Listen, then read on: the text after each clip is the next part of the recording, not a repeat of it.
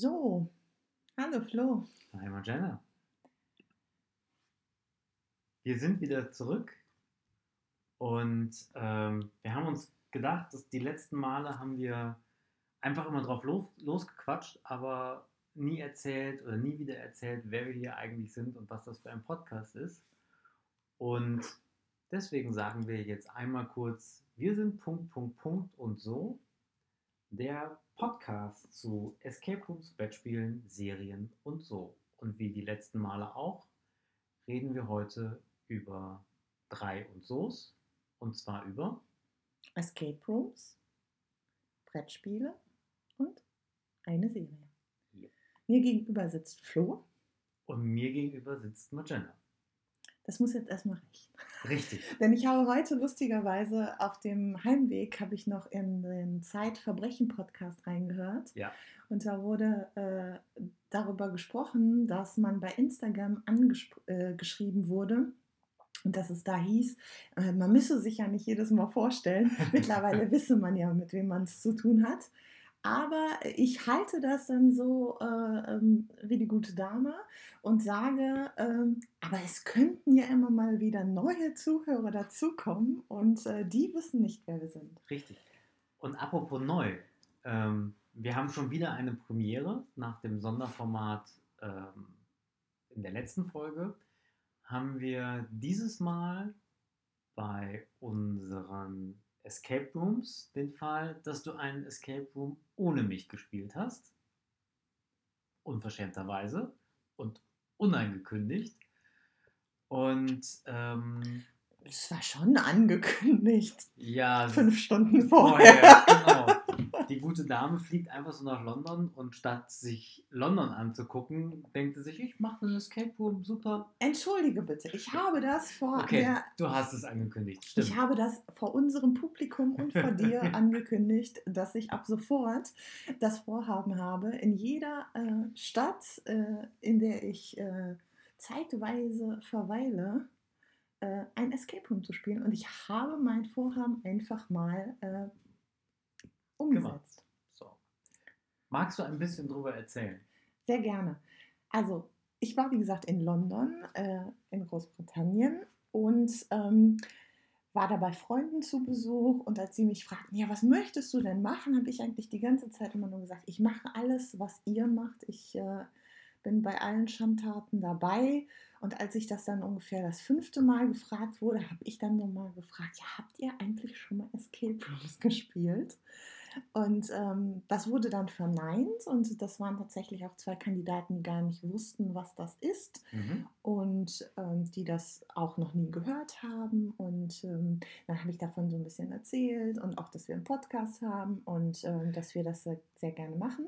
Das heißt, die beiden hatten auch von Escape Rooms gar keine Vorstellung. Die haben noch Richtig. gar nicht von gehört. Richtig, also die haben das noch gar nicht gekannt, das Konzept Okay, überhaupt. Weil normalerweise ist es ja so, wenn man mal jemand hat, der es noch nicht gemacht hat, dann trifft man ja meistens auf das Bild von, ja, das ist irgendwie so leerer Raum und ein paar Rätsel, das fand ich jetzt nicht so spannend.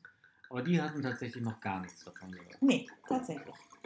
Also, Das ist übrigens die Wein, äh, Nachfuhr, die hier gerade blubbert. Ja. wir sind nämlich auch ein äh, Trinkpodcast. Cheers. Das war das Soundlogo. Richtig, also ähm, Sarah und Moritz, die haben bisher noch nie was von, Pod äh, von Podcast. Pod von Podcast haben sie schon was gehört. Die haben bisher noch nie was von Escape Rooms gehört. Und als ich das dann so ein bisschen erklärt habe, wie das funktioniert und ähm, was da für Welten teilweise aufgemacht werden, äh, sagte, ähm, parallel hat Sarah dann schon mal geguckt, was denn so in London in der Umgebung da so ist. Und äh, in dem Moment habe ich das dann erklärt und äh, in dem Moment sagte Moritz dann, boah, dann müssen wir unbedingt Jurassic Park spielen, weil das ist meine, mein kind, meine Kindheitserinnerung. Ich möchte mal in diesen, weil ich hatte da nämlich sowas gesagt wie, man taucht dann teilweise für eine Stunde in so einen Film ein. Ja. Wir waren zum Beispiel Jäger des verlorenen Schatzes. Da waren wir für, für eine Stunde äh, in Indiana den Jones. Fußstapfen von Ja. Indiana Jones. Und dann sagte er so, dann müssen wir unbedingt Jurassic Park spielen, weil dann das ist mein Kindheitstraum und das wäre ganz toll. Ja. Dann habe ich natürlich konkret danach gesucht. Also Sarah hatte das nicht parallel gefunden, sondern er hatte das tatsächlich als Idee und dann hast du recherchiert. Genau, dann habe ich recherchiert Okay. und habe tatsächlich nach Jurassic Park geguckt und nach Dinosauriern äh, und etc. pp. Und habe dann tatsächlich ein Escape Room gefunden, einen Anbieter, äh, Panic Room in äh, Gravesend, was Mhm. ich übrigens auch sehr, Sehr schön lustig, fand. ja. Ähm, genau, in der oder in dem Stadtteil Gravesend. Und äh, las dann vor, äh, wie die Beschreibung war. Und nach so vier Sätzen wurde ich von Moritz unterbrochen. Das Mann. ist Jurassic Park. Die dürfen das nur bestimmt nicht so nennen, wegen hier Franchise und so. Ich Ja, so, ja, ja. ja, äh, das war. sagen, no, no. Ich so, das ist tatsächlich öfter mal so. Das ist äh, bei, ähm, bei diesen, äh, in Anführungsstrichen, die zeichne ich hier gerade in die Luft, bei den Harry Potter Spielen war das auch so. Da dürfen die das nicht Harry Potter und die Winkelgasse nennen, sondern dann heißt das nur Gasse. Aber wenn man dann sozusagen weiß, worum es geht oder das dann erlebt, dann merkt man das ziemlich schnell. Bevor du weiter erzählst, du sagtest gerade, du hattest recherchiert. Wir waren ja auch in äh, Den Haag und haben uns da ja auch äh, einer oder haben da ja auch ein bisschen recherchiert. Wie war das denn mit dem, mit dem Angebot an sich? Waren da viele Anbieter? Hattest du das Gefühl, ähm, das ist genauso verbreitet wie hier oder wie in den Niederlanden? Hast du sonst irgendwie festgestellt, dass es da Unterschiede gab? Jetzt, also ihr werdet euch ja sicherlich keinen halben Tag damit auseinandergesetzt haben, aber so der erste Eindruck, den du, den du hattest. Also ich habe ja tatsächlich ähm, ziemlich konkret recherchiert, von daher war mein Eindruck dann schon gefiltert. Mhm. Sarah hatte ja vorher nur nach Escape Rooms gesucht und reichte mir dann ihr Mobiltelefon und sagte oder ihr Smartphone und sagte, du, ich blick hier nicht durch, schau du mal, such du mal was aus. Also es war schon, es waren schon einige Angebote.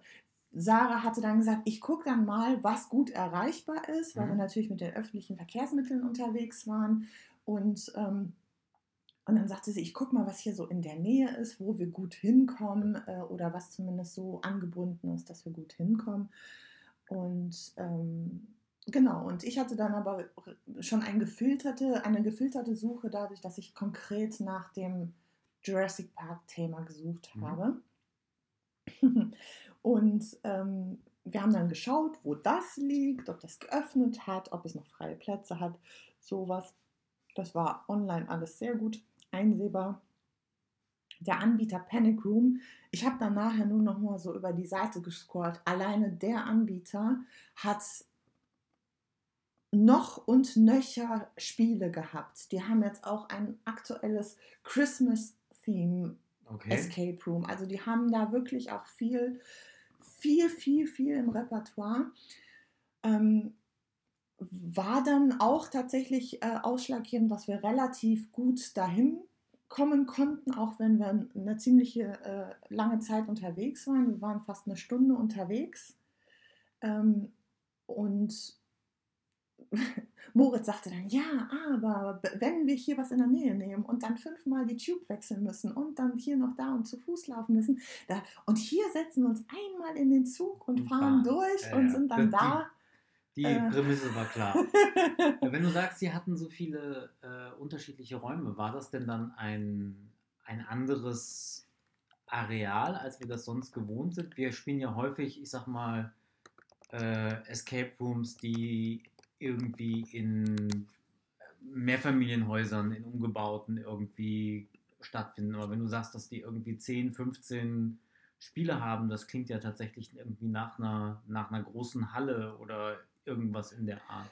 Ja, also ich äh, muss selbst noch mal schauen, aber ähm, also wenn ich weiß jetzt nicht mehr, ob es metrisch war oder anders. Ich muss mal eben schauen, bevor ich jetzt dummes Zeug erzähle. Auf jeden Fall war Dinoland auch schon auf 2000 Quadratmetern, wobei mir das jetzt sehr viel vorkommt.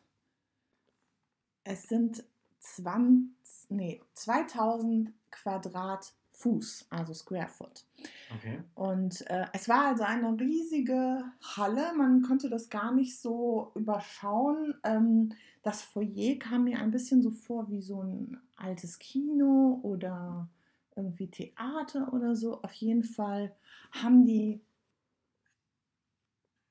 einen Haufen Räume. Also du Ich hast ja gerade. sehe gerade, es sind genau. so wirklich 15 unterschiedlichste Räume und teilweise, also macht das auch echt den Eindruck, also die haben jetzt hier jetzt nochmal CSI, Fatal Flight, also sowas wie Panic Room in einem Flugzeug. Das macht den Eindruck, als wären das alles Räume, die sehr ausladend gestaltet sind. ja. Natürlich hat man hier auch so wieder den, den Klassiker, äh, so, so Prison Break mäßig dabei, wobei das ist Prison Van, das finde Ja. ich auch irgendwie spannend. Äh, ja, da habe ich mir tatsächlich, das habe ich mir auch äh, durchgelesen. Das ist dann quasi, man ist nicht mehr im, äh, im Gefängnis selbst, sondern in einem Gefängnistransporter. Ja. Das, Das ist ganz spannend, ja. Sieht auf jeden Fall sehr spannend aus. Genau. Hat sich denn auch hier das Preismodell irgendwie unterschieden zu, zu dem, was wir so gewohnt sind? Genau, also es gab äh, verschiedene äh, Abstufungen, je nachdem, mit wie viel Personen man äh, reingegangen ist. Dinoland war etwas teurer als die anderen Räume, die man dort spielen kann. Und da war es bei zwei bis drei Personen bei 100 äh, Pfund. Mhm. Also sind es ungefähr 33,3 noch was äh, Periode äh, Pfund pro Person. Mhm. Und das, äh, bei, bei vier Personen sind das dann 10 Pfund mehr und äh, so weiter. Mhm. Ähm, genau. Die anderen Räume sind deutlich günstiger, aber ich glaube, die sind auch äh, anders ausgestattet und vielleicht auch deutlich kleiner. Denn Dinoland ist tatsächlich, das ist auch eine, eine große Besonderheit gewesen. Ähm, wir haben ja schon mal einen äh, Escape Room gespielt, der anderthalb Stunden ging. Mhm. Standardmäßig gehen die ja immer 60 Minuten. Ähm, Dinoland ist ein Escape Room gewesen, der 75 Minuten ging. Mhm. Wobei ich sagen muss, wir haben 69 Minuten gebraucht, bis wir ähm, entflohen sind, sozusagen. Ich hatte ein bisschen das Gefühl, so im Nachhinein, dass da erst auf 60 Minuten ausgelegt war und dass Mhm. sie einfach festgestellt haben in der, in der Nutzung, dass die Leute das einfach nicht schaffen können in 60 Minuten und deswegen dann noch 15 Minuten draufgeschlagen haben, um einfach den Leuten immer ein positives Ergebnis zu bringen. Mhm. Ähm, denn das Besondere an dem Areal war, dadurch, dass es so weitläufig war und man aber immer wieder zu einer Basis, zu einem Headquarter, sage ich jetzt mal, zurückkehren musste, um dort dann sozusagen die Lösungen einzutragen, hatte man recht lange Wege. Mhm.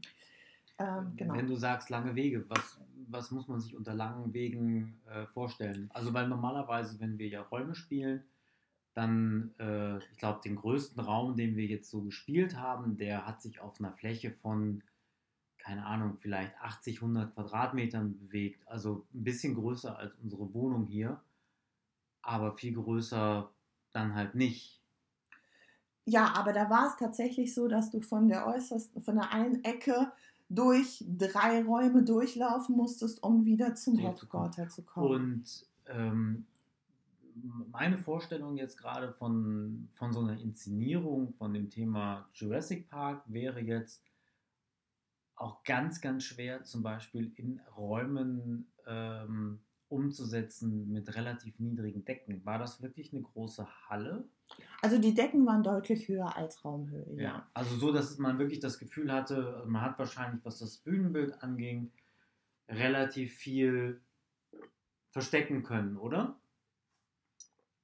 Also ich muss noch eine weitere Besonderheit äh, dazu sagen.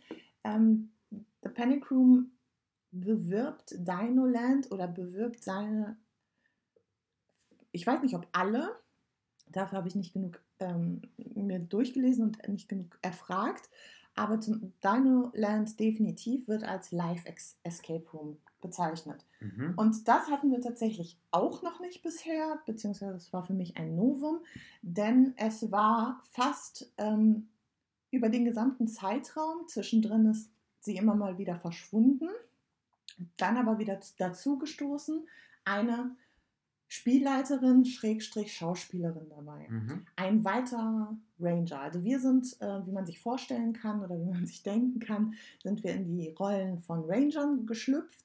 Und ähm, unsere Aufgabe war es, die Dinosaurier, die ausgebrochen sind, äh, quasi wieder einzufangen Mhm. und ähm, den Code sozusagen einzutragen, dass da wieder alles safe wird. Also, dass sich die Tore schließen und Genau. Und da irgend noch, irgend, wir mussten zwischendrin auch noch irgendwelche äh, äh, Sachen äh, zusammenbrauen, sozusagen. Also so ein bisschen im Labor haben wir uns aufgehalten. Aber ich fange mal ganz vorne an. Also wir äh, wurden einen recht langen Korridor entlang geführt mit ganz vielen Türen und standen dann vor einer Tür mit der Aufschrift Dinoland. Da wurde uns dann kurz gesagt, äh, dass es jetzt losgeht und Mhm. dass wir aufpassen sollen, dass wir nicht. Ach so, vorher gab es natürlich noch ein Einweisungsvideo mit den ganzen Basics und Kinderkraft und diese ganzen Standards, die man Mhm. auch von, von, ich sage jetzt mal, deutschen äh, Escape Room kennt. War ganz normal, alles wurde per mit einer, mit einer Muppet-Figur wurde einem das auf einem mit einer Muppet-Figur. ja, tatsächlich, ja. Äh, mit einer Muppet-Fi- Muppet-Figur, die, äh, die so, so ein, ähm, so einen Kittel anhatte, die quasi auch so irgendwie so ein Wissenschaftler war und äh, die hatte dann erzählt, ja, willkommen im Dinoland und hat so ein bisschen die Vorgeschichte erzählt. Und die Rangerin, Schrägstrich, ähm, Spielleiterin, war auch direkt in ihrer Rolle. Sie trug auch tatsächlich, wie wir uns vorher schon gedacht haben, ähm, ein, ähm, eine Weste, so eine Jägerweste mit Eine ganz vielen. Taschen und ganz vielen Utensilien und äh, Walkie-Talkies. Und wir haben auch ein Walkie-Talkie bekommen. Und dann sagte sie, ich muss noch einmal kurz mit meinen anderen Kollegen, die auf der anderen Seite des Parks sind, klären, ob da jetzt alles safe ist, ob wir jetzt rein können. Äh, ja, äh, ja, alles safe. Okay, dann geht's jetzt los. Rein, rein, rein, rein, rein. Und dann kamen wir rein und standen tatsächlich erstmal in einem recht großen Raum. Ich schätze jetzt mal, dass der auch schon so 60 Quadratmeter hatte, mit sehr großen, hohen Decken, komplett im Dschungel. Mhm. Äh, und dort stand ein Jeep. Mhm. Und äh, dann sollten wir loslegen. Und äh, sie stand dann da mit ihrer äh, mit ihrem Gewehr und hat uns äh, bewacht und man hörte die Dinosaurier und Mhm. sie sagte immer wieder was und sie äh, sagte, ja, ihr müsst mit den Walkie-Talkies kommunizieren und sie sprach dann auch immer mit den Rangern, die auf der anderen Seite standen und dann sagte sie, ja, hier in der Nähe, mein Kollege sagt mir gerade, äh, Susi äh, ist hier in der Nähe, das ist unser T-Rex, wir müssen auf jeden Fall aufpassen. Mhm. Und dann ging es halt los und dann sagte sie, da hinten die Tür. Verdammt, die ist abgeschlossen, wir müssen die Tür öffnen. Und dann mussten wir erstmal diese Tür öffnen. Und ähm, dann ging das so weiter und äh, hinter dieser Tür, die schlug dann zu und sie war erstmal von uns getrennt. Mhm. Und wir mussten dann, dann standen wir noch vor einem Gitter und mussten dann sozusagen weiterkommen. Zwischendrin wurde auch nochmal geschrien und wir wurden erschreckt und dann lag da plötzlich ein Besen und äh, ganz viel durcheinander und wir mussten auch erstmal uns selber runterkochen und dann äh, dieses Tor sozusagen Ja. öffnen. Das, das klingt ja alles danach, als hätte auch der Anbieter oder der Raum relativ viel auf, ich sag mal, Special Effects gesetzt, so wie wir das in Den Haag in der Honeymoon Suite also auch schon Genau. hatten. Also es gab auf jeden Fall zwischendrin Momente mit, ähm, mit Rauch. Äh, es gab Momente mit, äh, mit krassen Tönen. Es waren immer wieder mal lauter, mal leiser die Dinos zu hören, die Walkie-Talkies und äh, verschiedene Töne und, und Geräusche, die halt so entweder in einen Dschungel oder in ein Laboratorium gehörten. Wie war das denn tatsächlich, ein, einen Schauspieler neben sich zu haben? Wir hatten ja auch schon darüber gesprochen, dass wir das mal sehr, sehr spannend fänden, das, das zu haben und auch bei dieser Honeymoon-Geschichte gedacht haben, jeden Moment springt jemand ums, ums Eck. Äh, und wir hatten ja auch schon ganz, ganz tolle ähm, Möglichkeiten, wie der Spielleiter in die Story eingebunden war, aber jetzt zum ersten Mal jemand dabei zu haben, der, ich sag mal, wirklich auch voll in seiner Rolle drin war, hat das was addiert? War das oder war das seltsam, dass man das, also so, so eine weitere Person im Raum kann einen ja auch ablenken oder unter Druck setzen. Ja, also ich sag mal so, in den kleineren Räumen waren wir dann immer plötzlich wieder voneinander getrennt. Das Mhm. heißt, sie war dann nur über das Walkie-Talkie erreichbar. Sie war auch, hatte sich natürlich auch im Vorhinein so vorgestellt, dass sie für unseren Schutz da ist und halt immer irgendwie Rückendeckung gibt. Sie Ja. war halt auch diejenige mit der Waffe. ähm, was allerdings, ich glaube, ich weiß nicht, ob das vielleicht auch dem Spiel selbst geschuldet ist, denn ich sag mal so, wir hätten ohne sie hätten wir nicht gewusst, wo wir wieder hinlaufen müssen. Dadurch, dass die Räume nicht aneinander angrenzten und man von einem Raum in den nächsten übergehen Also sie ist konnte. vor euch hergelaufen. Sie ist quasi immer, wenn wir ein, Ah, ein Rätsel okay. gelöst haben, war sie dann wieder da. Hey, da seid ihr ja wieder. Äh, und los, los, los, los. Und rannte dann mit uns in den Aufzug, Mhm. in den Bus, in wo auch immer hin. Das ist lustig, das erinnert mich irgendwie an so die Funktion, die Charaktere in Videogames zum Teil halt haben. Ich, also erinnerst du dich äh, an Need for Speed? Mhm. ähm, was wir ja, oder was von nämlich du gespielt hast, ich habe mal reingespielt, wo es natürlich so, eine, so einen Grundaufbau an Charakteren gab und immer dann, wenn man seine Rennen irgendwie gefahren hatte, gab es halt eine Storyline und die Charaktere hatten auf einmal die Funktion, einen vom Storypunkt A zum Storypunkt Ja. B zu bringen. Genau, so, so war das auch tatsächlich. Also sie war dann immer da. Sie war halt zwischendrin, wenn wir ganz auf dem Schlauch standen und Hilfe erfragt haben, war sie halt übers Walkie-Talkie erreichbar oder hat auch mal uns kontaktiert, wenn sie gemerkt hat, das ist jetzt nötig. Ja. Ähm, es gab zum Beispiel einen Moment, da waren wir in einem bestimmten Raum, äh, da machte sie plötzlich die Klappe auf äh, von, von dem Nebenraum und meinte, hey, ich äh, muss hier, äh, ihr müsst ganz leise sein, weil Susi ist gerade ganz nah dran und äh, hat dann nochmal so ein bisschen Druck aufgebaut und so weiter. Das war schon, also es war eher ein Add-on, also es war eher was Zuträgliches zu dem, zu dem Spiel. Sie hat auf gar keinen Fall gestört. Sie hat eher zwischendrin mal gefehlt als vierter äh, Teilnehmer, weil man sie so halt irgendwie immer präsent hatte und dann war man plötzlich alleine und dachte sich, du weißt doch, wie das geht, wo bist du denn Also man jetzt? hat ne? vergessen, dass man sie dann übers Walkie-Talkie hätte fragen müssen. Nein, das hat man nicht vergessen, aber sie hat trotzdem so als, als Leitwolf gefehlt, Also sage ich jetzt es ging mal, ne? tatsächlich so weit, dass man sie als Teammitglied und Anführer gesehen hat. Man Ja. ist so sehr in die Welt eingetaucht, dass man auf einmal gemerkt hat, oh verdammt, hier platzt gerade so ein bisschen die Illusion. Ne? Also die Illusion platzte vielleicht nicht, aber sie hat definitiv, man hat sie dann vermisst, Vermisst wenn, sie, Stelle, äh, wenn ja. sie nicht mehr im Raum selbst war. Ähm, es gab ganz viele spannende Rätsel. Natürlich musste man sich erstmal wieder auf die neue Rätselsituation einstellen.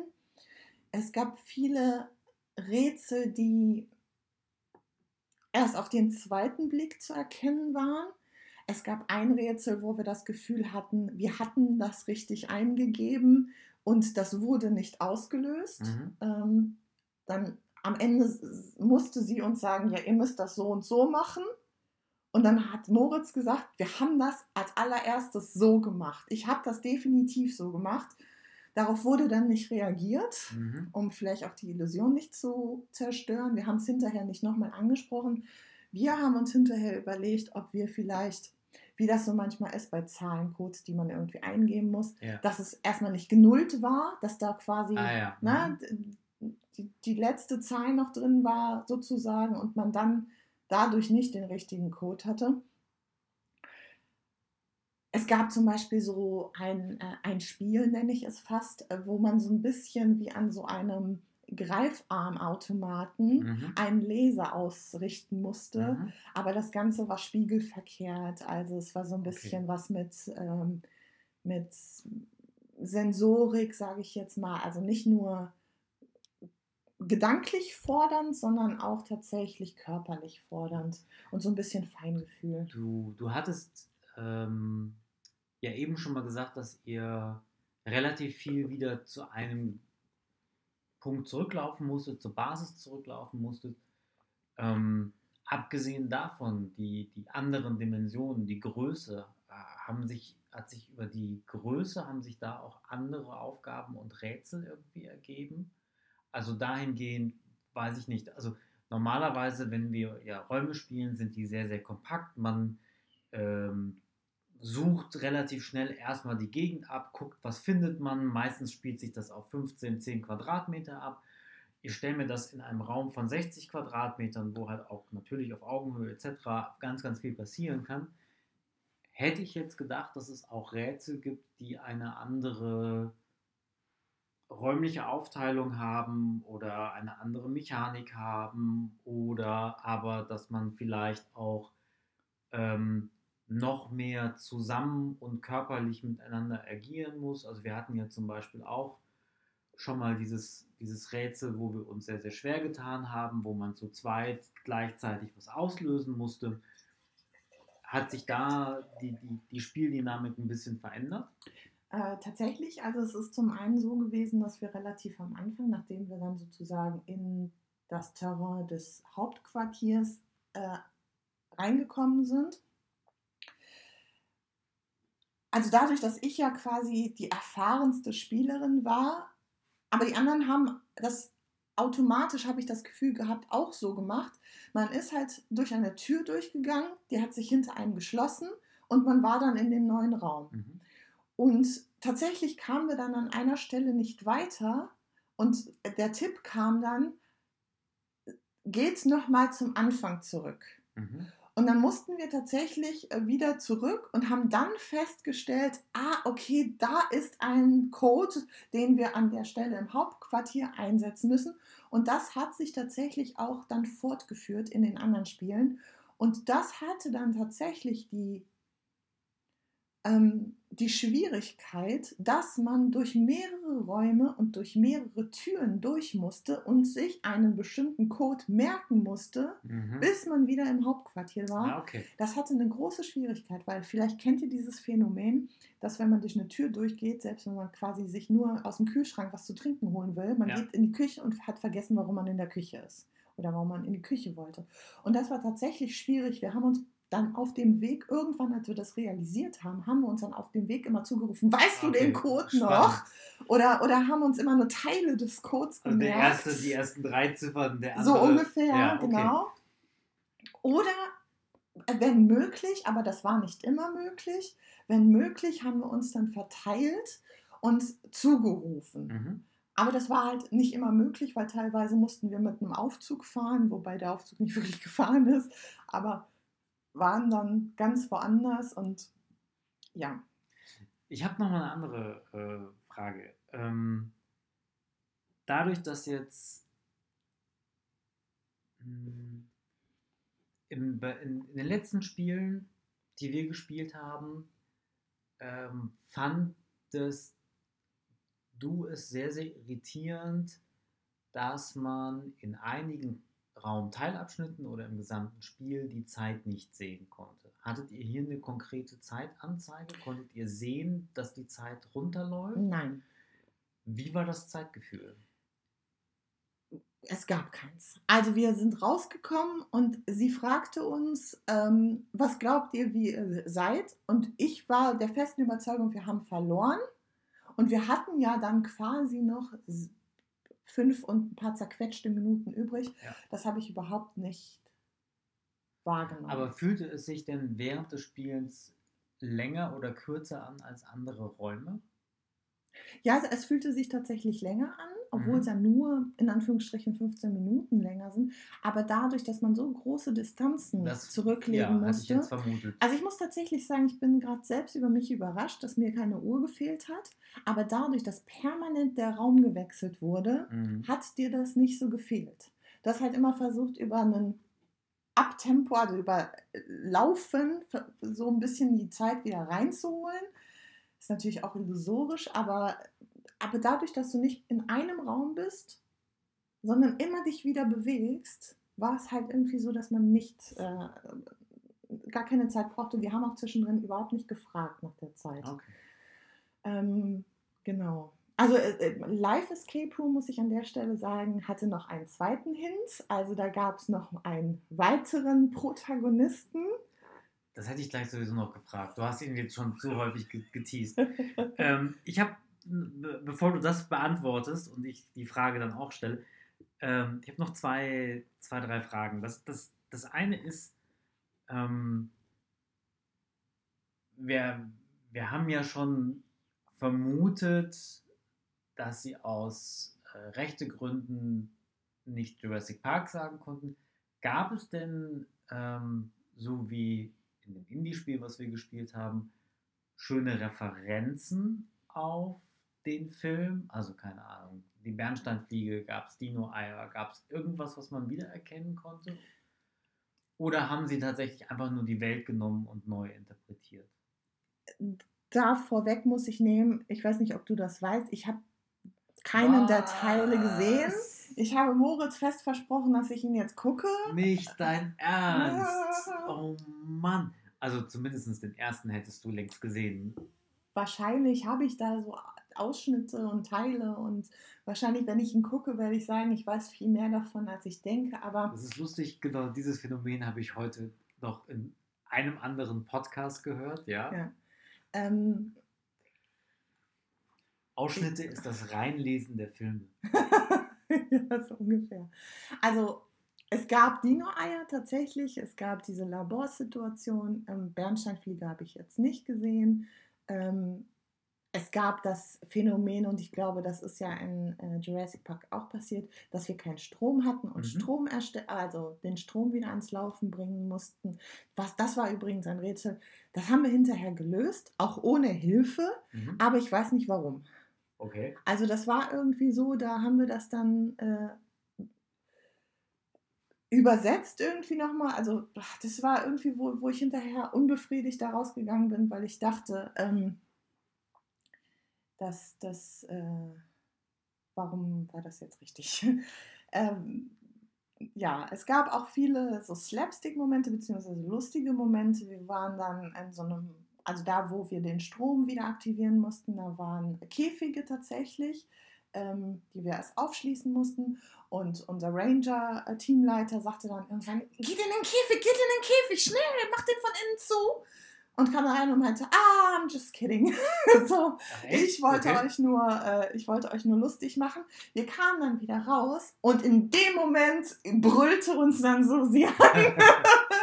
Und dann war sie, hat sie natürlich selber so getan, als wäre sie total erschrocken und, ähm, und so weiter. Es gab auch einen ähm, Media-Hint, sage ich jetzt mal. Also das hatten wir, glaube ich, in irgendeinem Escape Room auch schon mal, wo man dann Radio hören musste, yeah.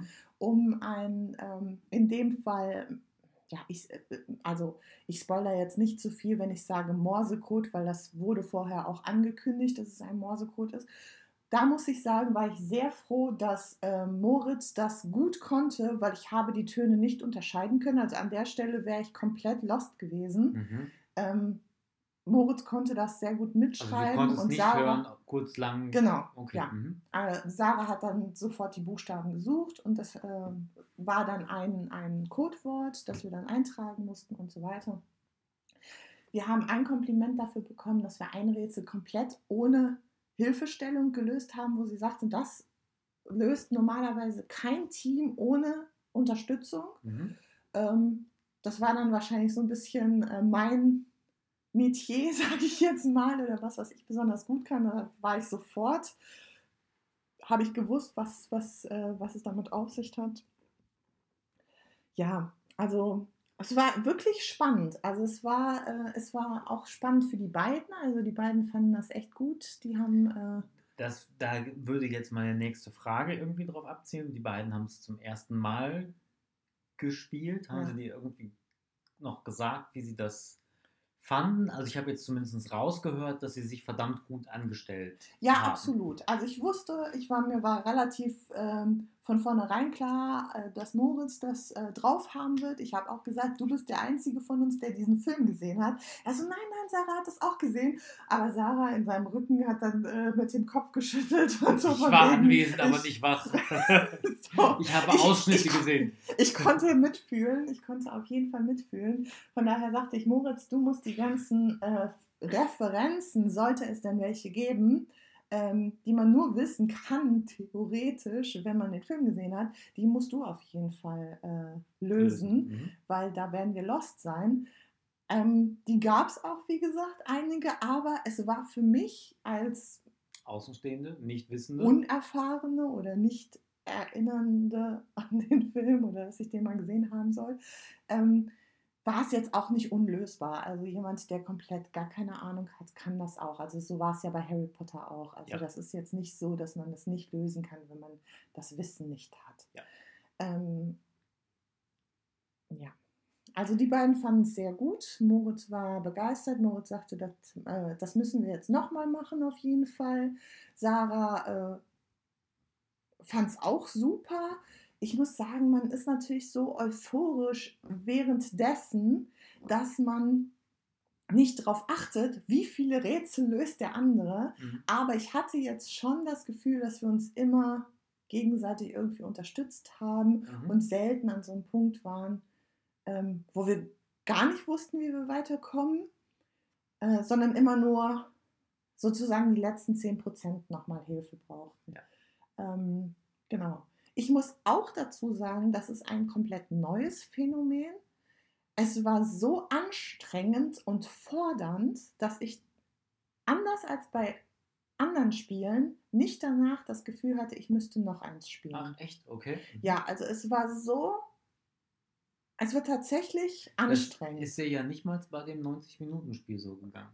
Richtig, genau. Selbst da hattest du nachher noch Bock. Ich weiß gar nicht mehr, welches war das 90? Das war Honeymoon Suite, ne? Nee, das war die Gasse. Das war die Gasse, richtig. die Ja, Gasse war stimmt. 90 Minuten.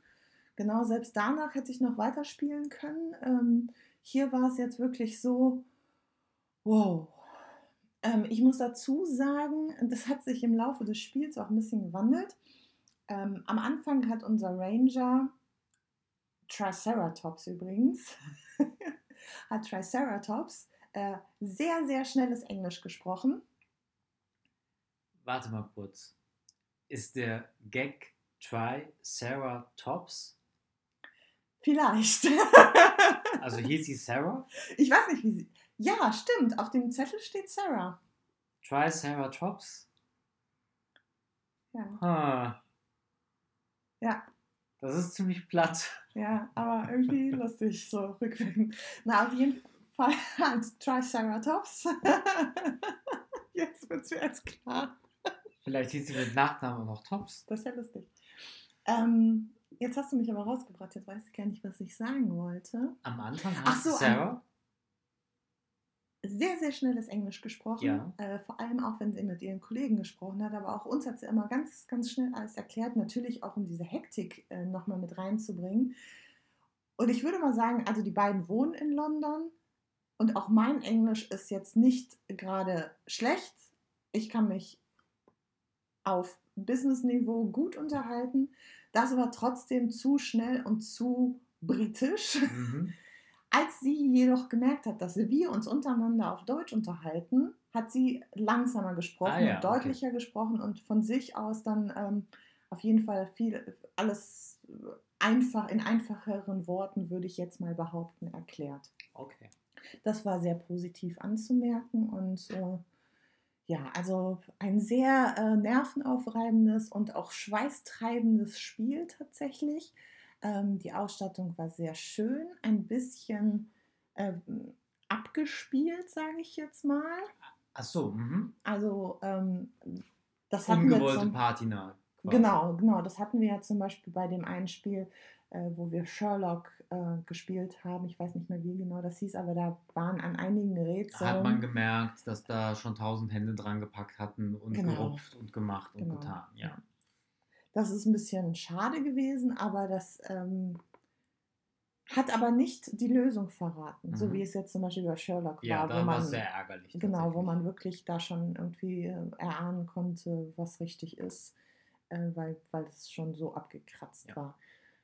Ähm, ja, auch dieses, dieses ständige Zurückkehren zur Basis und dort die Codes eingeben, sodass man hinterher äh, vier, ich sag jetzt mal, ähm, vier Codes gleichzeitig auslösen musste, ähm, war nochmal was Besonderes. Das hatten wir so auch noch nicht. Überhaupt dieses wieder zurücklaufen durch Räume, die man schon gespielt hat, ähm, war was Besonderes. Und eine große Herausforderung auch für mich waren halt, sich Codes oder L Lösungsworte oder insbesondere, da habe ich ja immer besonders Schwierigkeiten mit Zahlen, Zahlen Mhm. sich über einen längeren Zeitraum, der ja eigentlich, das sind ja nur Sekunden, aber trotzdem dadurch, dass du so viele Raumwechsel hast und so viele neue Eindrücke und dich bewegen musst und durch die, Ja, durch sind die ja Beschallung und so. drei Zahlen, sondern wahrscheinlich eher sechs bis sieben. Also es waren immer äh,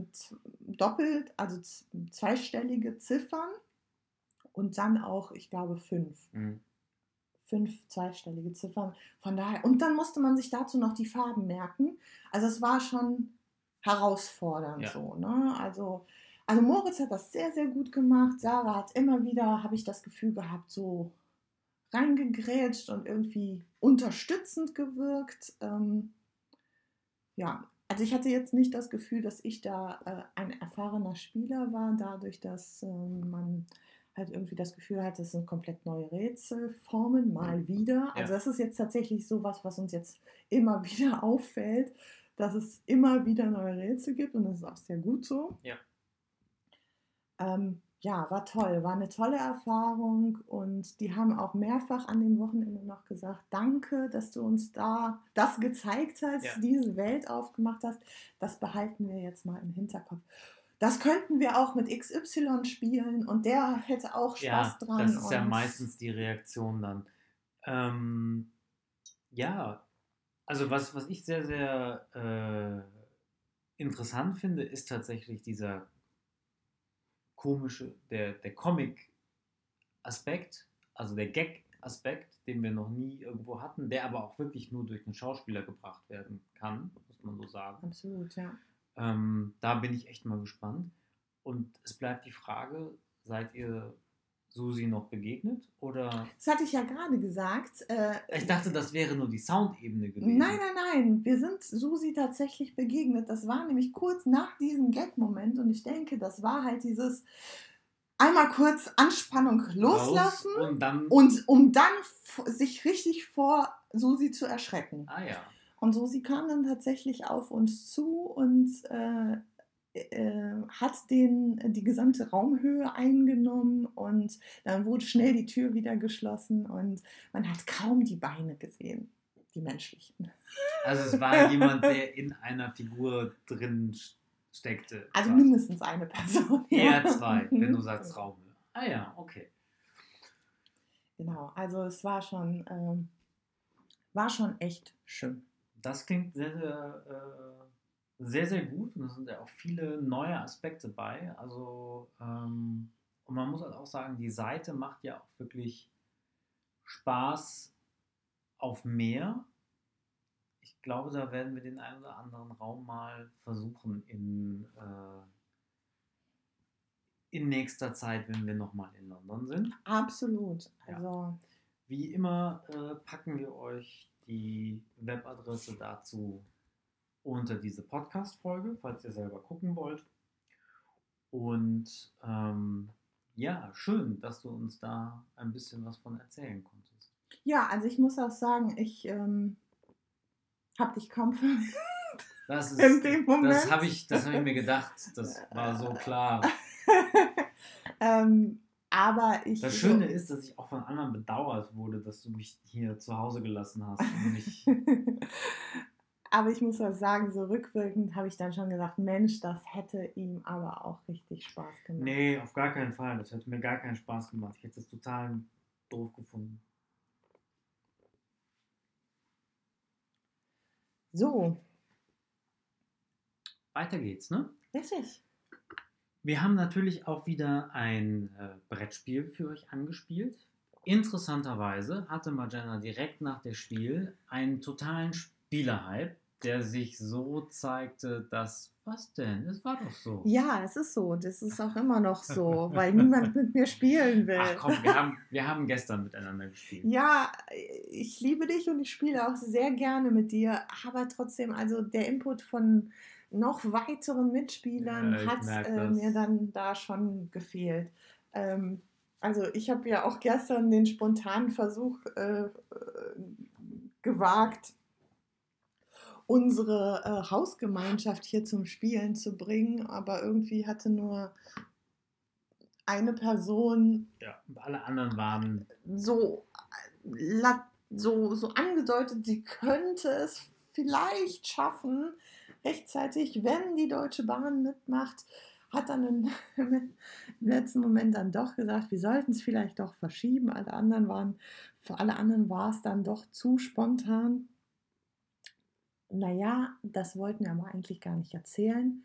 Genau. Äh, Aber du, du bist Spiele gehypt und daraus resultierte, du hast direkt nach, der, nach der Spiel ein Spiel gekauft. Und man muss sagen, du hast das aus einem bestimmten Grund gekauft, weil in unserer Spielesammlung gibt es lustigerweise relativ wenig Spiele, die wir nur zu zweit spielen können. Da gibt es vor allen Dingen Spiele, die so ausgelegt sind, dass relativ klar ist, wer da gewinnt. Ich hasse Monopoly, mal Jenna liebt es. Äh, du hast Skippo, ich liebe Skippo. Und ansonsten, wo wir uns bis jetzt immer darauf verständigt haben, was wir beide sehr, sehr gerne spielen, ist, glaube ich, äh, Ubongo. Obongo, ja. Ubongo. Und du wolltest irgendwie ein weiteres Spiel haben, was wir beide zusammen spielen können, was Genau. relativ kurzweilig ist und leicht funktioniert. Und da Genau. hast du dir überlegt, du ähm, bestellst folgendes Spiel. Genau, also ich muss noch mal dazu sagen, es ähm, ist kein klassisches Zwei-Personen-Spiel, denn ähm, da ging meine Recherche erstmal äh, hin. Ähm, es kann, man kann es auch zu dritt oder zu viert spielen, aber es ist, glaube ich, auch zu zweit sehr gut spielbar.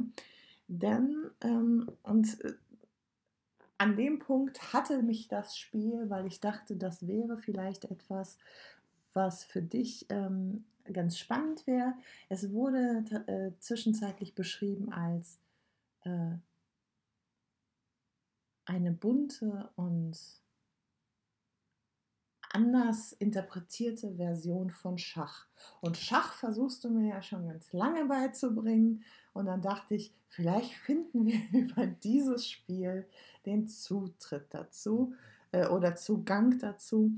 Ähm, du kannst am Ende, du kannst nachher ja mal sagen, wie, ob du das Ja. denn so äh, bestätigen kannst.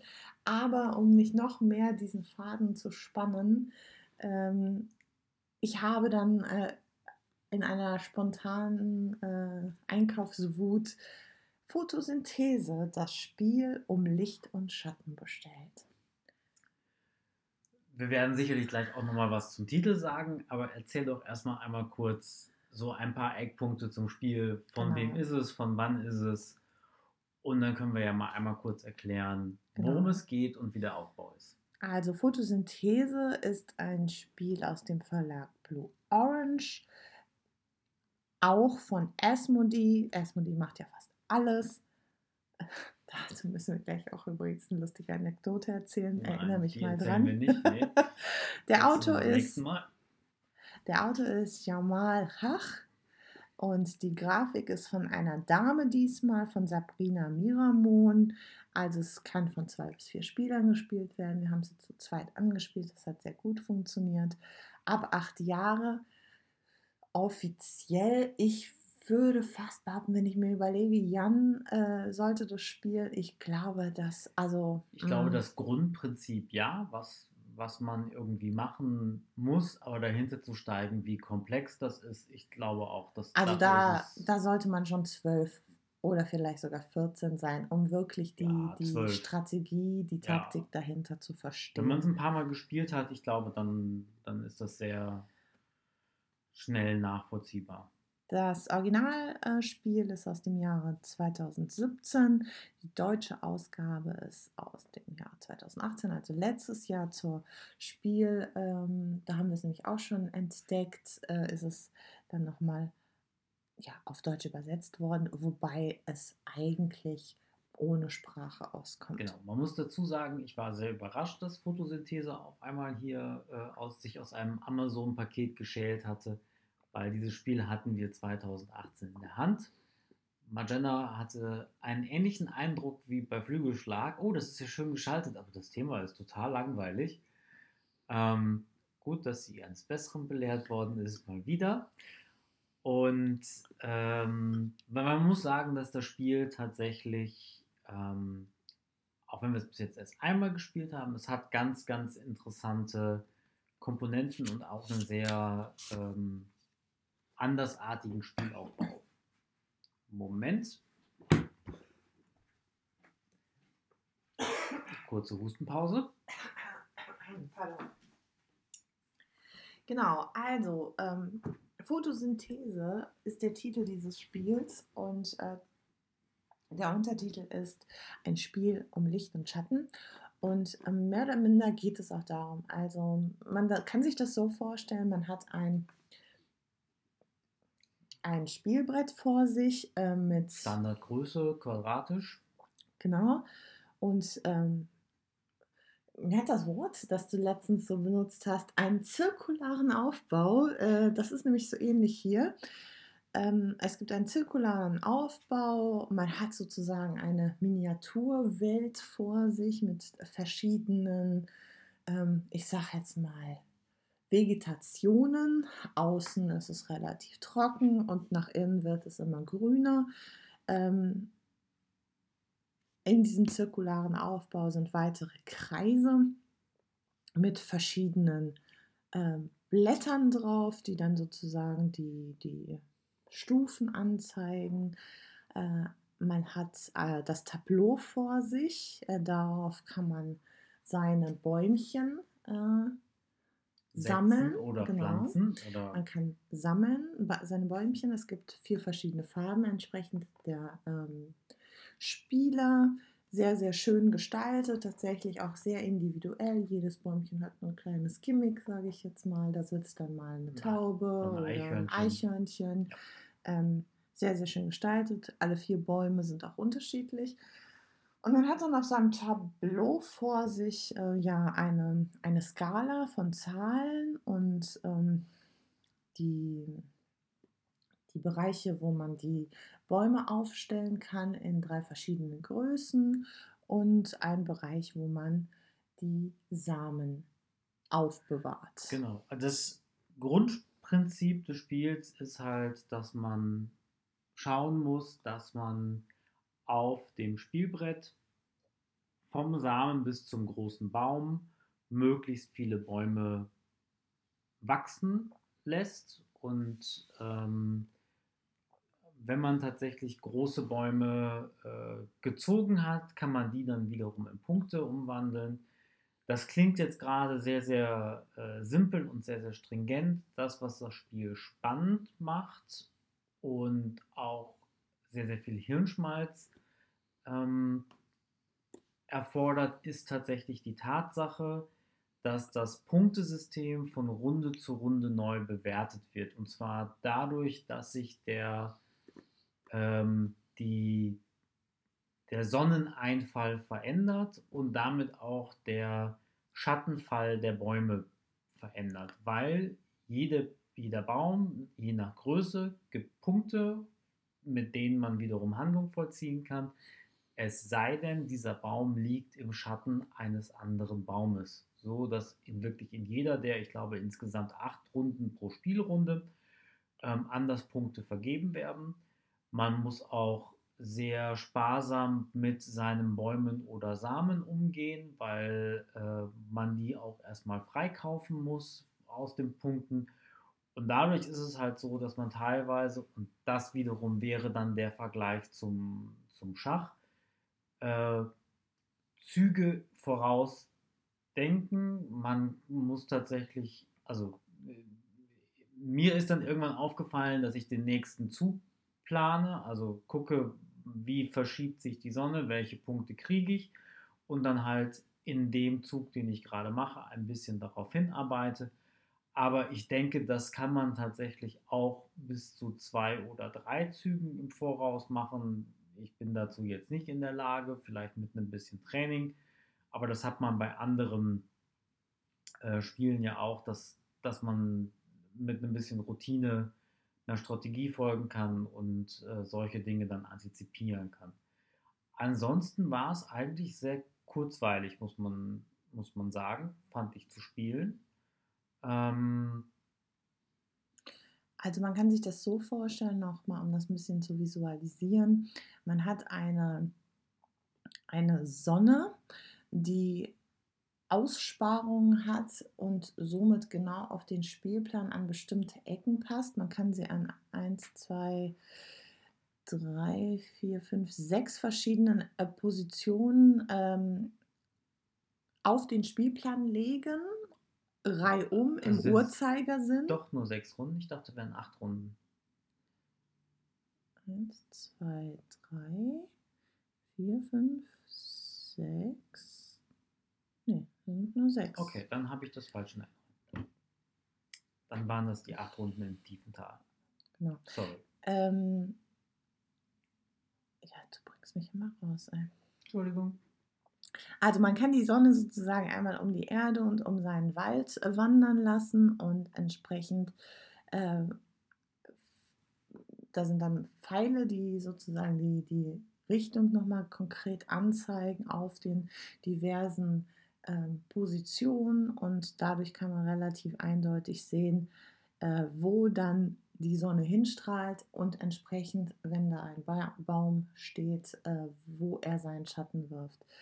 Die drei verschiedenen Größen der Bäume werfen auch unterschiedlich, logischerweise unterschiedlich lange Schatten. Das heißt, selbst wenn man ähm, zwei Felder von einem großen Baum weg steht mit seinem eigenen Baum, bekommt man in der Auszählungsrunde dann keine Punkte, weil der Schatten des großen Baums über drei Felder geht. Und man kann dann ähm, von den Bäumen ausgehend äh, Samen streuen und neue Bäume pflanzen. Ähm, was auch ganz spannend ist, ist, man hat ähm, zu Beginn einen Satz an Bäumen, die außerhalb des Tableaus stehen, denn das ist ganz spannend. Man muss sozusagen erst seine Bäume und Samen und die entsprechenden Aktionen ähm, freischalten, sage ich jetzt mal, und sie sozusagen aus dem Tableau entfernen, um sie dann auf das äh, Spielbrett stellen zu können. Und ähm, man kann jeden Baum auch wieder zurücknehmen. Das heißt, wenn man einen, einen Samen in einen kleinen Baum verwandelt oder einen kleinen Baum in einen mittleren Baum, kann man den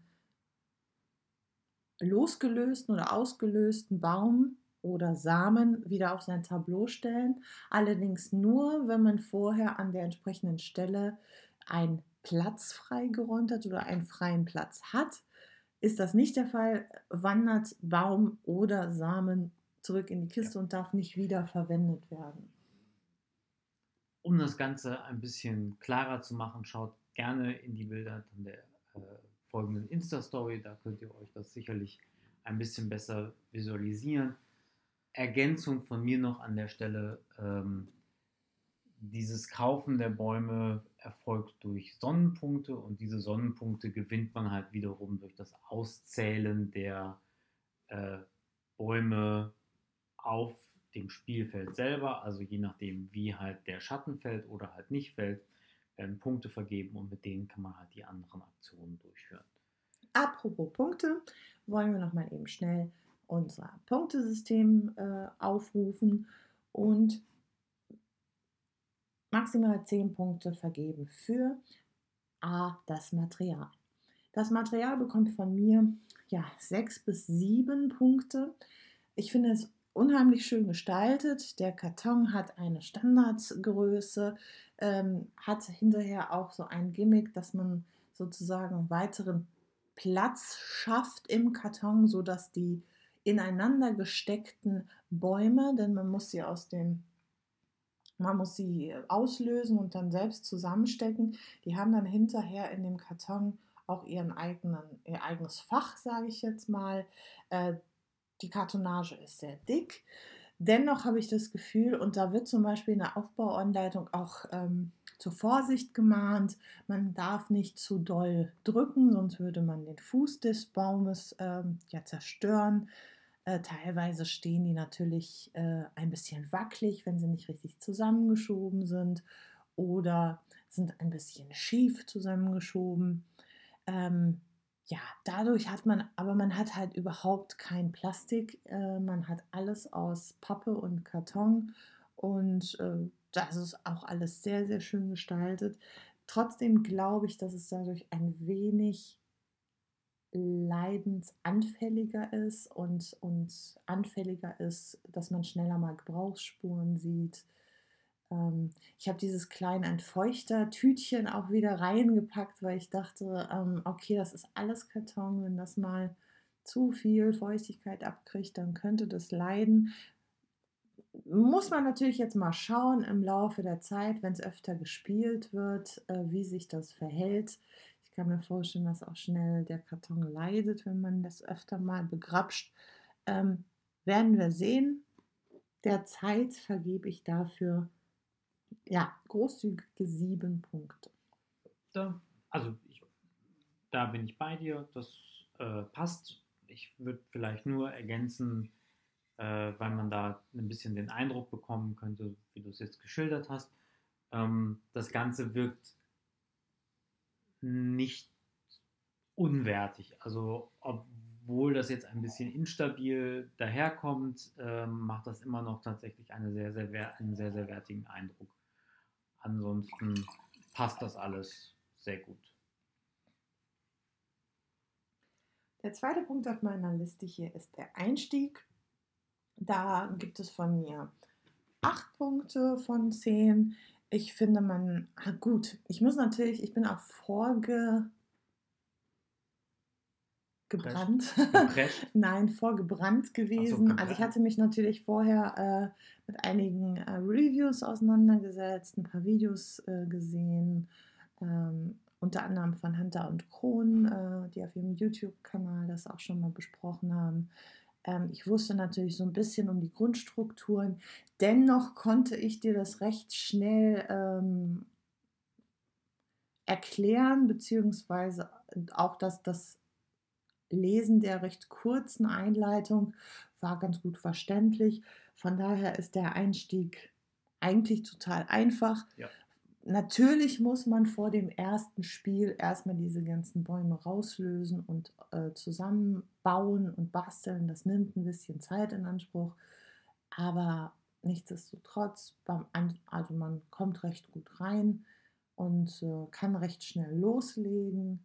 Ja, also ähm, ich würde genau. auch sagen, das Spielprinzip ist unheimlich schnell zu begreifen das, was ein bisschen Zeit gekostet hat, war tatsächlich zu gucken, okay, welches dieser der Elemente ist wofür, wie erfolgt die Wertung, der Rest war wirklich klar und spätestens nach der ersten, nach den ersten zwei Runden, die man gespielt hatte, war dann auch das Spielprinzip drin.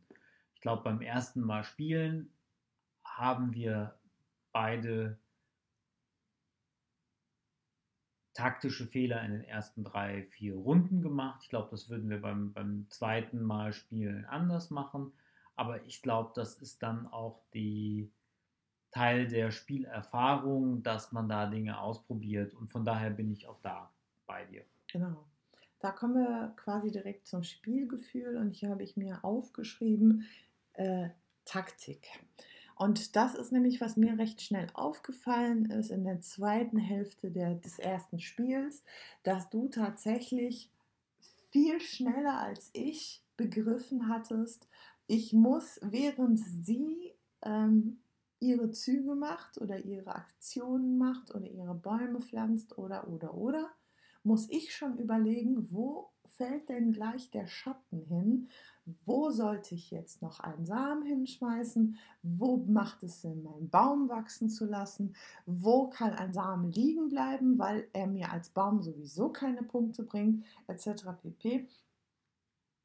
Das hat für mich das Spielgefühl ein bisschen getrübt, weil ich, ich glaube von mir selbst sagen zu können, dass ich nicht ganz so doll der Taktiker bin. Ähm, Von daher gibt es bei mir hier die sechs Punkte von zehn für das Spielgefühl. Einfach weil, obwohl ich glaube ich gewonnen habe mit ja, einem Punkt du. Vorsprung oder so mit wenigen Punkten Vorsprung, war es so, dass ich irgendwie dachte, Mensch, warum kann er jetzt schon eine Runde vorausdenken? Und ich, als du vorhin sagtest, man kann das bestimmt auch zwei, drei Züge voraus planen, ähnlich wie beim Schach. Ich bin sehr gespannt auf das Anspielen mit J und P, weil ich glaube, dass P tatsächlich so ein Kandidat dafür ist, der drei Züge, Ja. wenn er einmal das Spielprinzip verstanden hat, der drei Züge im, äh, also der, der weit im Voraus plant, äh, was dann als nächstes passiert, wenn die Seite, Sonne weiter wandert. Und ich bin aber auch gespannt, inwieweit sich das zum Beispiel komplett auflöst und obsolet wird, wenn plötzlich vier Spieler mitspielen, die dann das Ganze viel dynamischer machen. So hatten wir nur uns zwei und man wusste, man hatte nur einen Gegner, der Züge, den, dessen Züge man antizipieren kann oder auch nicht. Und äh, so wird man dann Ja. mehr Variablen haben. Vor allen Dingen waren wir äh, in unserem Spiel auch sehr, sehr frei. Also wir hatten eigentlich nie das, die Situation, dass wir uns gegenseitig blockiert haben oder dass wir in Möglichkeiten eingeschränkt waren. Das wird sich verändern, wenn man das mit mehr Leuten spielt. Ähm, ich ähm, beim ersten Mal spielen war ich kein war ich jetzt auch kein so großer Fan. Ich, ich hätte trotzdem sowas wie sieben Punkte gegeben. Ähm, zu deiner Taktikanmerkung muss ich sagen, dass es für mich zwei Facetten hat. Das eine ist tatsächlich zu schauen, was passiert in der nächsten Runde. Das vorauszudenken. Das andere ist aber tatsächlich die, äh, die große Taktik nicht aus den Augen zu verlieren. Und das ist wiederum etwas, was du ähm, sehr, sehr gut gemacht hast. Also ähm, du bist ja darauf eingegangen, dass es auf dem Spielbrett unterschiedliche Areale gibt, die unterschiedlich punkterelevant sind. Und während ich tatsächlich immer von Runde zu Runde, von Zug zu Zug gedacht habe, hast du relativ schnell für dich entdeckt, okay, ich muss möglichst nah am Zentrum meine Bäume bauen und daran hast du dich gehalten und das war dann auch die Strategie, die halt zielführend war. So. Ähm, ich glaube, das sind halt zwei Dinge, die man ineinander in Einklang bringen muss und ähm, das macht dann halt auch das Spiel nochmal vielleicht ein bisschen ähm, interessanter als jetzt Schach vielleicht. Also Ja. was man definitiv sagen muss, ist, dass das Spiel komplett ohne jegliches Glücksmoment auskommt. Also es ist ein reines Taktikspiel und ähm, eigentlich auch relativ abstrakt. Also wenn man nicht diesen, diesen Photosynthese, wobei das auch recht weit gegriffen ist, also als ich dir gesagt habe, ich habe Photosynthese bestellt, hast du dir ganz was anderes Ja. vorgestellt, als es dann im Endeffekt war. Es ist, irgendwie hat man zwar diese Basis, aber es ist trotzdem, also es ist absolut kein Familienspiel. Von daher finde ich diese acht Jahre sehr, sehr tief gesetzt, äh, für die es ähm, ausgelegt ist. Also es muss schon ein sehr intelligenter Achtjähriger sein, der das dann gewinnen kann. Ich glaube, dass sich Kinder relativ schnell langweilen, weil halt eigentlich nichts Spannendes passiert. Und was man auch noch sagen muss, bei zwei Spielern war es jetzt okay, aber es besteht die Gefahr einer sehr großen Downtime. Also, was ich damit sagen will, ist, Grübler und Taktiker, die eigentlich ja das Spiel ausmachen, können dazu führen, dass die anderen, und je mehr Spieler es sind, umso länger ist die Wartezeit, Ja. sehr lange warten müssen. Also es kann. Und man ja, kann eigentlich gar nicht so viel vorausplanen, weil man natürlich erstmal gucken muss, okay, wer, äh, man kann natürlich so ein bisschen seine eigene Strategie fahren, aber wenn der andere dann plötzlich seinen Baum in die, ich weiß gar nicht, wie viele Felder das sind, aber es sind jetzt nicht so viele, gerade bei vier Spielern, Es wird es eng, ist- ja. dann recht eng. Ja.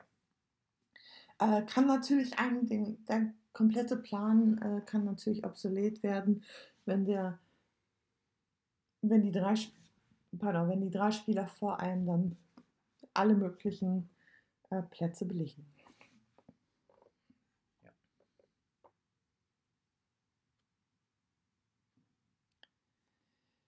Also ich finde, so als Fazit, es ist wirklich optisch ein grandioses Spiel. Ich finde das sehr, sehr schön, sehr, sehr schön gestaltet. Und ich möchte hier nochmal die äh, Illustratorin äh, hervorheben, äh, Sabrina Miramon.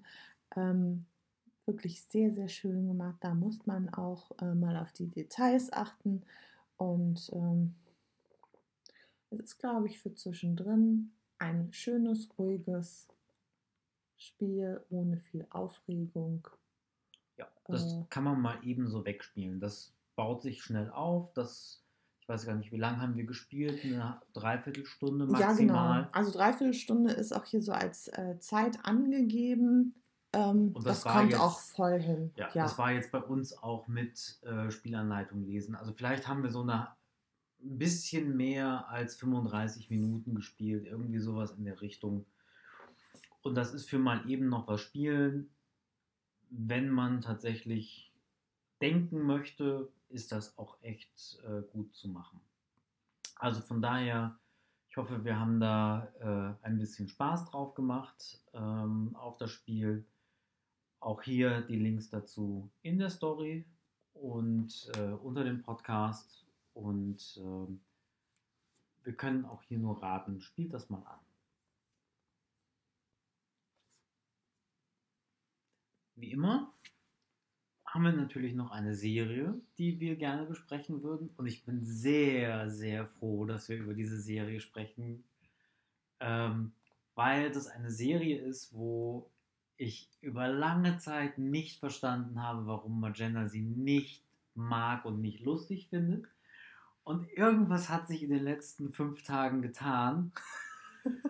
Ich weiß nicht was, keine Ahnung, aber da wurde ein Schalter umgelegt und äh, mittlerweile ist es so, dass ich schon längst dahin schlafe, weil es ist eine Serie, zu der man sehr, sehr gut auch schlafen kann oder einschlafen kann. Und Magenta sitzt noch neben mir und giggelt vor sich hin und muss unbedingt noch eine Folge zu Ende gucken und noch eine Folge zu Ende gucken. Die Serie, von der ich rede, ist. Stopp! Bevor du das jetzt spoilerst, muss ich einmal noch sagen, weil ich werde jetzt nicht mehr so viel sagen, weil das ist eher hier so dein Metier. Ich muss nur eine Sache sagen. Ich erinnere mich daran, dass als wir uns kennengelernt ja. haben, äh, und du in deiner Junggesellenbude mich das allererste Mal äh, eingeladen hast, dich zu Hause zu besuchen, ähm, hast du dann auch irgendwann vorgeschlagen, ja, wollen wir denn nicht irgendwie äh, ein ähm, bisschen Netflix gucken und äh, Netflix und Chill und so, ihr wisst, was ich meine. Äh, mhm. Und dann äh, wurde dann diese diese Serie angeschaltet und mit viel Bromborium angekündigt. Nein, nein, und das ist das ganz toll. Nicht mit Bromborium angekündigt. Das ist jetzt so nicht richtig. Das ist richtig lustig und ich mag das total gerne. Ja. Und ich habe überhaupt kein. Also ich habe es nicht verstanden. Ich habe es bis vorgestern nicht verstanden. da musst du mir gleich mal erzählen, was du dann jetzt verstanden hast. Aber bevor wir jetzt noch weiter um den heißen Brei rumreden, die Serie, über die wir gerne sprechen wollen, ist Brooklyn 99. Und wie gesagt, ich mag die, diese Serie sehr gerne. Sie ist sehr lustig. Das ist eine gute Serie. Und ähm, wir haben uns da unter anderem mal mit dem Nachbarn drüber unterhalten, die ja auch hier zum Seriengucken da sind. Ähm, es ist eine von den Serien, wo es einem wirklich schwer fällt zu verstehen, warum man diese Serie nicht, wie man diese Serie nicht lustig finden kann. Weil. Ist das so? Ja, es ist so, weil man eigentlich über die, die, die Folgen, ich glaube, die gehen 22 Minuten, von Anfang bis, bis Ende eigentlich mit Absurditäten zugeschüttet wird. Ähm, Und ich glaube, das ist auch tatsächlich mein Problem gewesen zu Anfang, dass ich einfach nur dachte, nee. Also, das ist so albern, das finde ich jetzt nicht mehr lustig. Also teilweise habe ich, ich, wir haben natürlich auch, also zwischen unserem Kennenlernen und äh, du hast versucht, mir das äh, nahe zu bringen und ich habe es einfach geflissentlich ignoriert. Äh, das ist, jetzt das ist genau der Grund, warum du sowas wie Jurassic Park noch nicht gesehen hast. Aber egal. Also das sind natürlich ein paar Jahre jetzt dazwischen Ja. und ich weiß nicht, wie das dazu kam. Ah ja doch, wir haben, äh, du hast äh, nämlich, wir haben ja kurz auch über Newsroom gesprochen.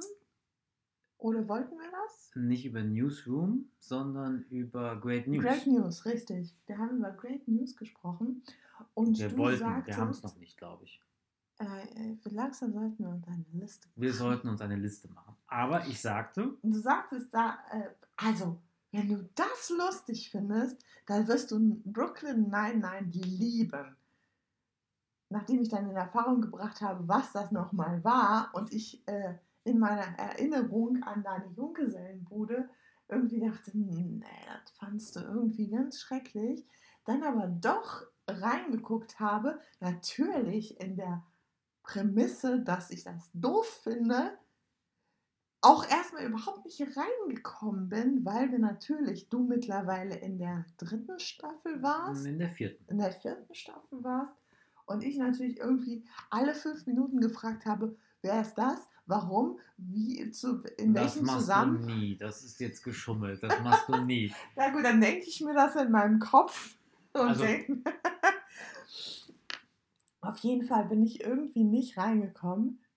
Du hast aber diesmal nicht locker gelassen und es einfach immer wieder Genau. angemacht. Das, das ist das, was, was ich eben meinte. Ähm, Brooklyn Nine-Nine ist halt eine von diesen Sitcoms, die man gut bewusst gucken kann und sich auf jeden Dialog und jeden Gag einlassen kann, die man aber auch gut abends zum ins Bett gehen laufen lassen kann, eine Folge gucken kann, die bewusst gucken kann, eine Fol halbe Folge dann so zum Wegdimmern gucken kann und dann irgendwann in den Radiomodus übergeht.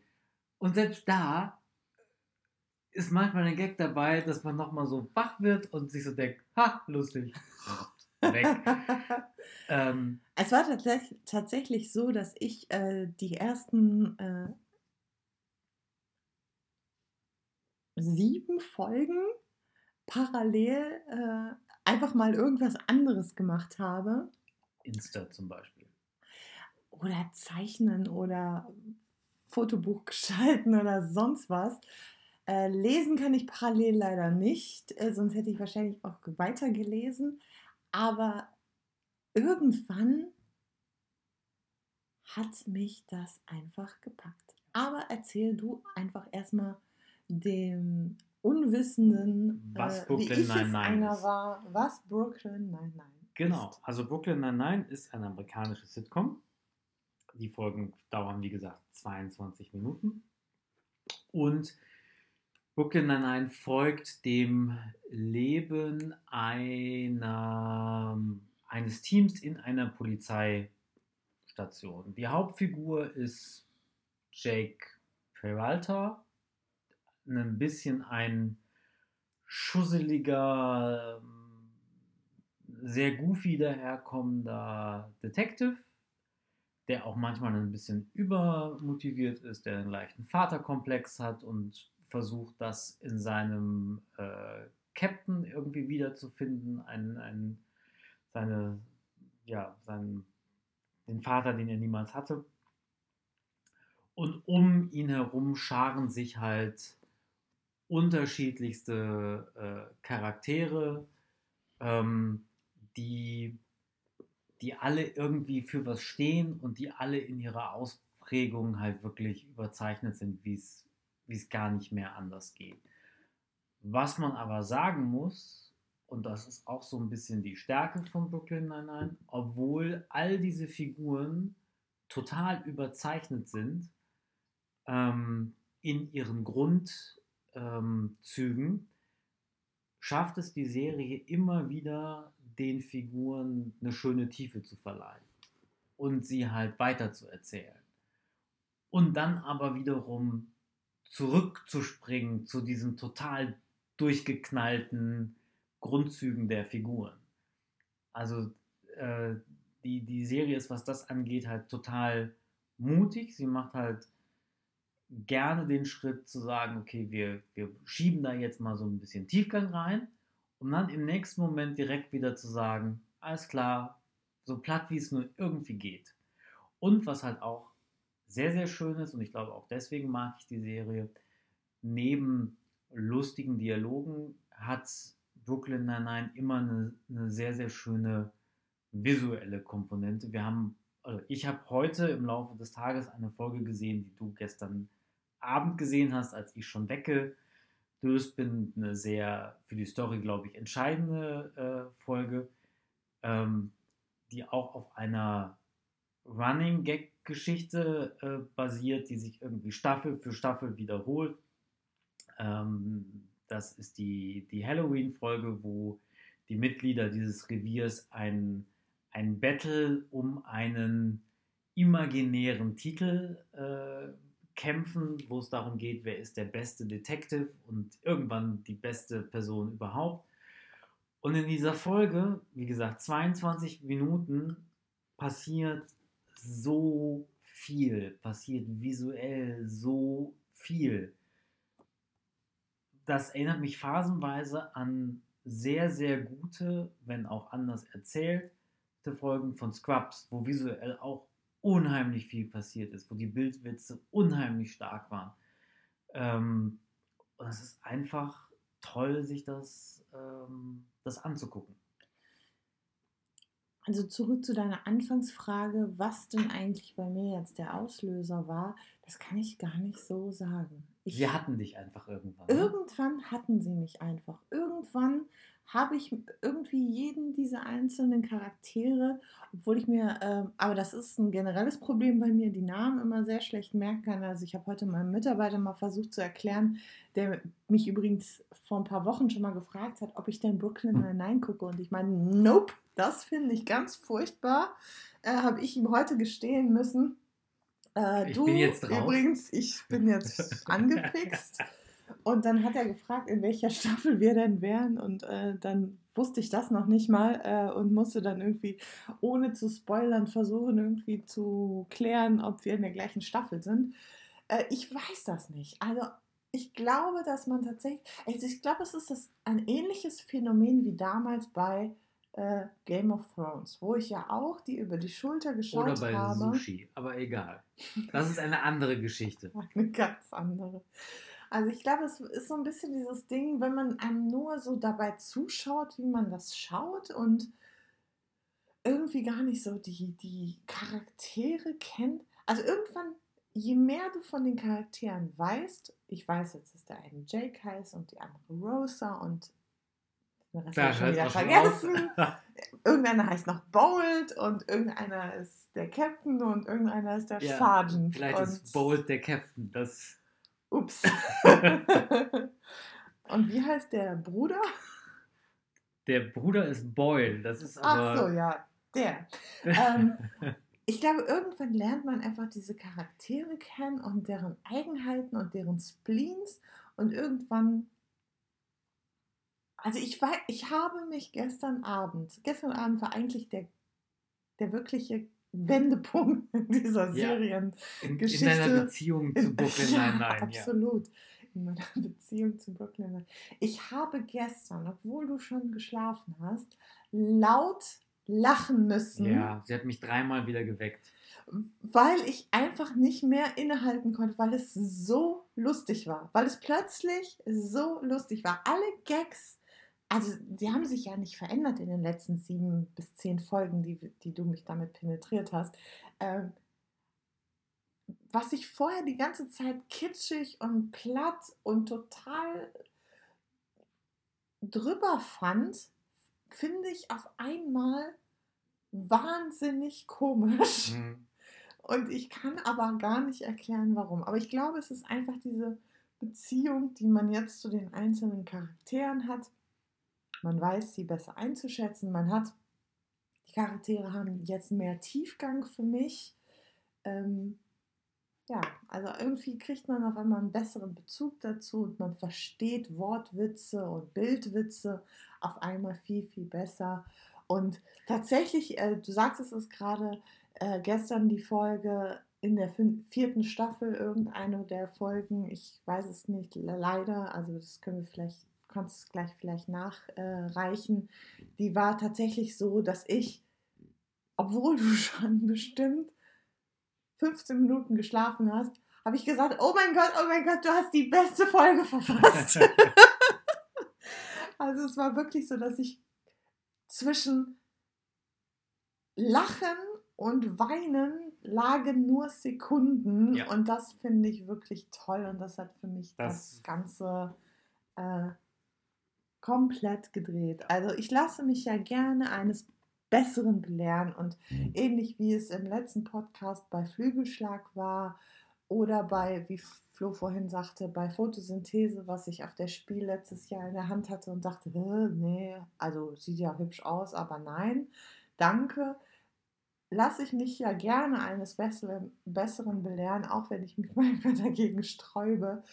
Aber also ich muss sagen, ich freue mich darauf, dass wir, dass ich drei Staffeln vorher gucken kann. Und wie viele Staffeln insgesamt gibt es? Es sind jetzt in Deutschland auf Netflix sind es fünf.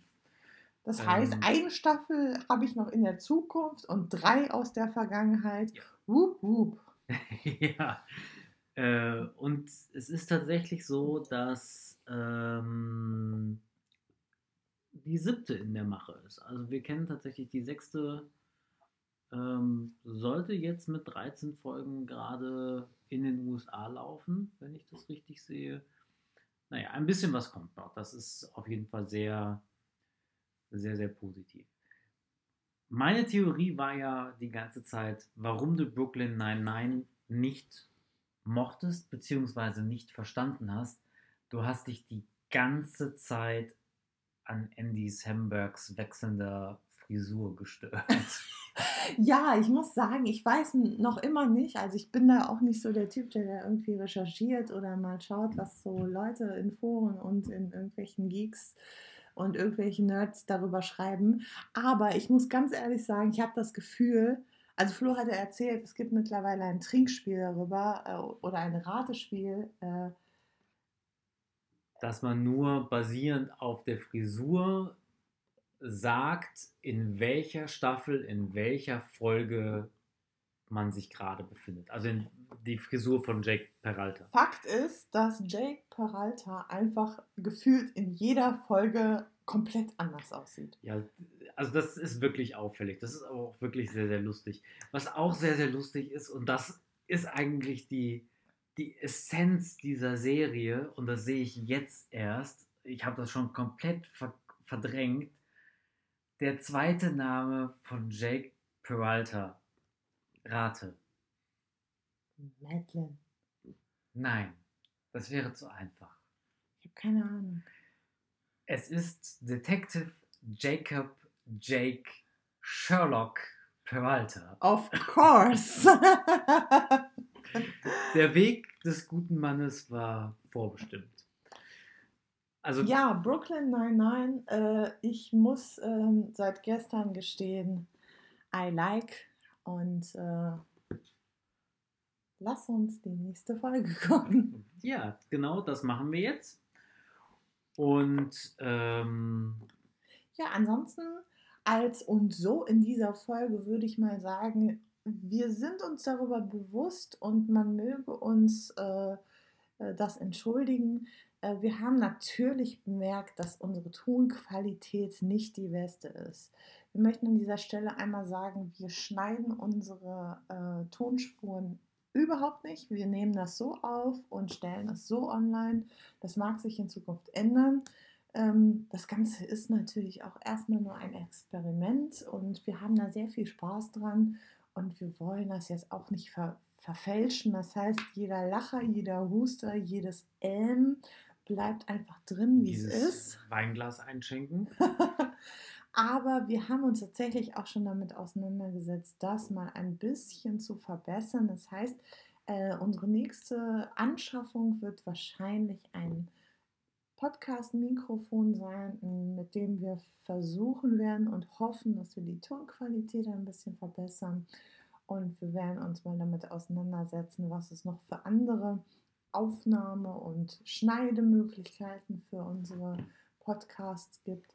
Wir haben uns heute damit auseinandergesetzt, äh, weil wir von außen darauf angesprochen wurden, auch auf anderen Plattformen außer SoundCloud und Spotify äh, verfügbar zu sein. Das heißt, es gibt uns demnächst wahrscheinlich auf iTunes und äh, auf iTunes, so. äh, bitte? I hope so. I hope so too. Und äh, auf iTunes, äh, soweit ich weiß, kann man auch Rezensionen hinterlassen, über die wir uns natürlich freuen würden. Äh, wir freuen uns auch sehr darüber, wenn ihr uns auf Instagram folgt. Äh, und wenn du nichts mehr hinzuzufügen hast. Ich überlege gerade. Nö. Dann machen wir Schluss für heute und gucken wirklich noch eine Folge. Nein, nein. Doch, eine kleine Anekdote habe ich noch. Wir sind gerade vor ein paar Stunden sind wir darauf angesprochen worden oder der, der Nachbar-Podcast war ein bisschen neidisch, gar der äh, Menge an Podcasts, die wir gerade aufnehmen. Ähm, hier kristallisiert sich vielleicht so ein bisschen ein, äh, ein Battle raus. Also an der Stelle, wer unser Zeug hört, hört doch vielleicht auch mal auf. Äh, Warten auf Lisa. Genau. Das ist ein ähm, Spiele-Podcast, aber anders als bei uns geht es da um äh, die digitale Spielewelt und zwar um äh, Konsolenspiele, Konsolenspiele im weitesten Sinne. Ja. Genau. Also Wagner Flieser ist der Podcast von Tobi. Den dürfte der ein oder andere schon kennen. genau. Und von Lisa, von Walking Lisa. Von daher hört da mal rein. Wir werden auch das verlinken. Dann machen wir jetzt Schluss. Machen wir jetzt Schluss.